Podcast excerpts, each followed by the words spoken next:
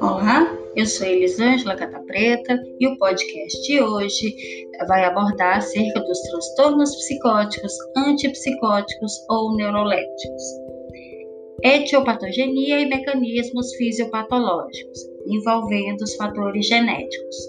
Estudos com familiares desde Ernest Rudd, em 1916, apontam para uma participação importante de fatores genéticos hereditários na etiopatogenia da esquizofrenia. Várias evidências respaldam essa observação como a taxa de concordância entre gêmeos monozigóticos é de cerca de 50%, entre dizigóticos em torno de 15%. A taxa de herdabilidade, concordância entre determinado genótipo e um fenótipo específico, é estimada em 80%. O risco relativo para um familiar de primeiro grau é de aproximadamente 10%, e a chance de um filho de pais esquizofrênicos ter a doença é de quase 50%. Estudos genômicos sofisticados começam a delinear um cenário complexo de interação de uma grande quantidade de genes, na casa de centenas, para se chegar até o desenvolvimento da patologia. Isso indica um quadro fortemente marcado por características poligênicas e por alta eh, pleiotropia, um mesmo gene ou conjunto de genes sendo responsável por mais de um desfecho fenotípico. Os principais achados de estudos de associação de varredura genômica, o GWAS, do inglês Genome-Wide Associated Study, demonstram que os fatores de risco genético se relacionam com a variação do número de cópias, CNV, do inglês Copy Number Variants, de certos losses genéticos comuns. Apesar disso, individualmente, a maioria dessas CNVs conferem um aumento apenas marginal do risco, a combinação dessas CNVs na forma de arquiteturas genéticas de risco passam a ter impacto significativo.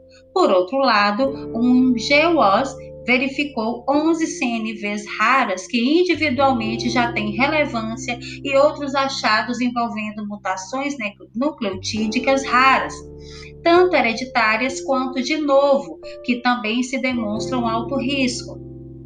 Embora ainda não se conheça completamente os desdobramentos moleculares desses genótipos, a maioria parte dos genes identificados codifica proteínas componentes de receptores pós-sinápticos, como os receptores dopaminérgicos D2 e os receptores glutamatérgicos. Outra família de proteínas afetada é a dos canais de cálcio dependentes de voltagem. Uma grande região de cromossomo 6 também parece ser significativa, a qual inclui o complexo principal do histocompatibilidade. Essas evidências genéticas sugerem ainda a ausência de fatores de risco compartilhados entre a esquizofrenia e outros quadros clínicos, especialmente o transtorno bipolar, mas também a depressão maior e outros quadros clínicos, como os transtornos do neurodesenvolvimento e também a epilepsia.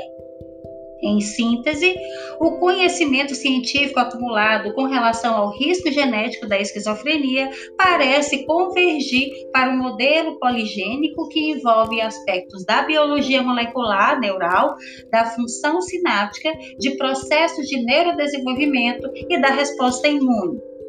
Com relação aos fatores ambientais, os impactos ambientais negativos sobre o neurodesenvolvimento precoce no período pré e perinatal são relatados já há várias décadas como associados à esquizofrenia, sobretudo estresse, infecções maternas, deficiências nutricionais, restrição do crescimento intrauterino e complicações na gestação e no parto.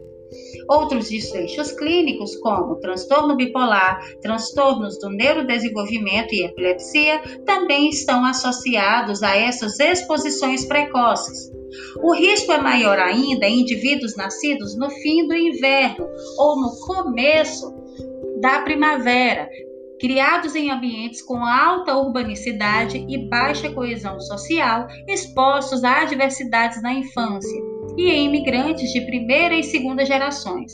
Idade paterna avançada também é um fator de risco, né, também já descrito. Os transtornos por uso de substâncias são comuns na esquizofrenia e em indivíduos com alto risco de psicose. O tabagismo é o TAS, né, transtorno por uso de substâncias, mais frequente comórbido nessa população, o que agrava o risco cardiovascular já elevado desses pacientes. Apesar de a relação entre tabagismo e esquizofrenia exigir maior elucidação, algumas evidências apontam para um aumento de risco de psicose devido ao uso precoce de nicotina. Além disso, o TAS e devido a outras substâncias, sobretudo os estimulantes, anfetamínicos e cocaína, e canabinoides, em especial THC, podem desencadear episódios psicóticos com características esquizofrênicas. Há cada vez mais evidências vinculando de modo dose dependente o uso do THC com o aumento do risco de esquizofrenia propriamente dita, especialmente em população com alto risco genético, indivíduos adolescentes e usuários pesados de cannabis ou derivados da cannabis com altas concentrações do THC. Quer saber mais sobre a esquizofrenia, sobre os antipsicóticos ou neurolépticos? Acesse o material de pré-aula e bons estudos.